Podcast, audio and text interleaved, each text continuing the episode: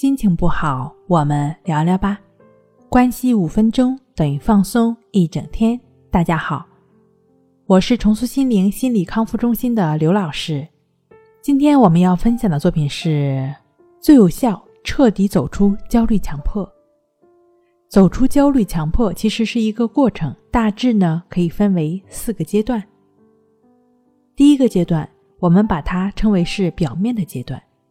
在这个阶段中呢，困扰我们的是，我们明知道具体的某种强迫观念行为，比如说担心门没有锁好，反复检查；担心会得病，反复的跟某种意向对抗，穷思竭虑的去思考某一个问题等等。在这个阶段中，我们明确的知道我们的症状，所以我们要正确的理解森田疗法的顺其自然，并且去实践。即便很难实践，那也没关系。那就对于你经验到的一切加上亦是如此，你就是在实践森田疗法。第二个阶段，就是走出强迫症的核心。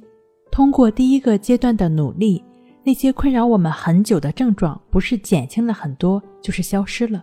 所以说，这个时候，也许我们的心情会相对轻松和高兴，但在这个时候。另外一些问题说不定就出现在我们的脑海中了，比如说，我这么做是不是顺其自然呢？我这么做是不是符合森田疗法所说的顺其自然以及忍受接纳症状呢？我这么做是不是无为呢？那我好了之后还会不会复发呢？等等。于是呢，便为这些问题所困惑，到最后甚至。开始怀疑自己是不是理解错了森田疗法，或者担心森田疗法到底有没有用。这个阶段，也就是我们所说的理论强迫的阶段。这个阶段呢，很容易陷进去，因为我们忽略了症状的核心和本质，而去过度的担心和害怕。其实这个时候呢，你也不用担心，往往是强迫，它又附着在了。我们目前的调整上，也就是说，强迫症状又换了一层包装，换了一个外衣。他不再担心有没有关门，而是在担心自己是否是正确理解了森田疗法。这种担心的本质是没有改变的，而对抗这种问题的方法也很简单，根本不用去理会这种担心。当然了，非常简单的方法呢。也就是对于这样的想法、这样的担心等等一系列的念头，对于他们只是保持知道，只是觉知到，一律的对于他们加上亦是如此，也就只是知道的过程。只要你正确持续的对于自己经验到的一切都不加分别的加上亦是如此，你就能体会到，它也是会改变的。那第三个阶段往往是症状的反复阶段。其实症状的反复是一直存在的，是走出强迫症非常正常的一个事情，是强迫症痊愈路上非常常见的一个事情。前两个阶段中呢，也可能也可能会有一些小的反复，解决的方法也很简单，就只是在头脑层面知道它是正常的，然后顺其自然，为所当为。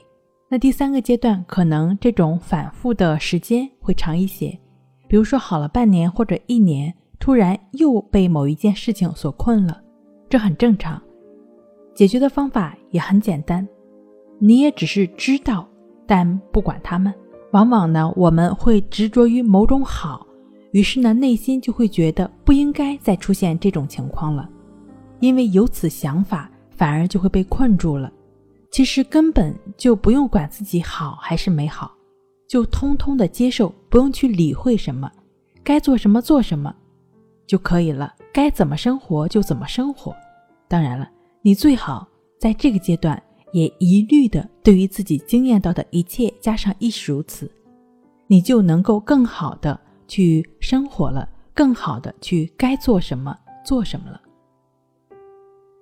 第四个阶段就是面对生活。改善性格，之所以会出现强迫，一定程度上会和我们的性格以及面对生活的态度息息相关。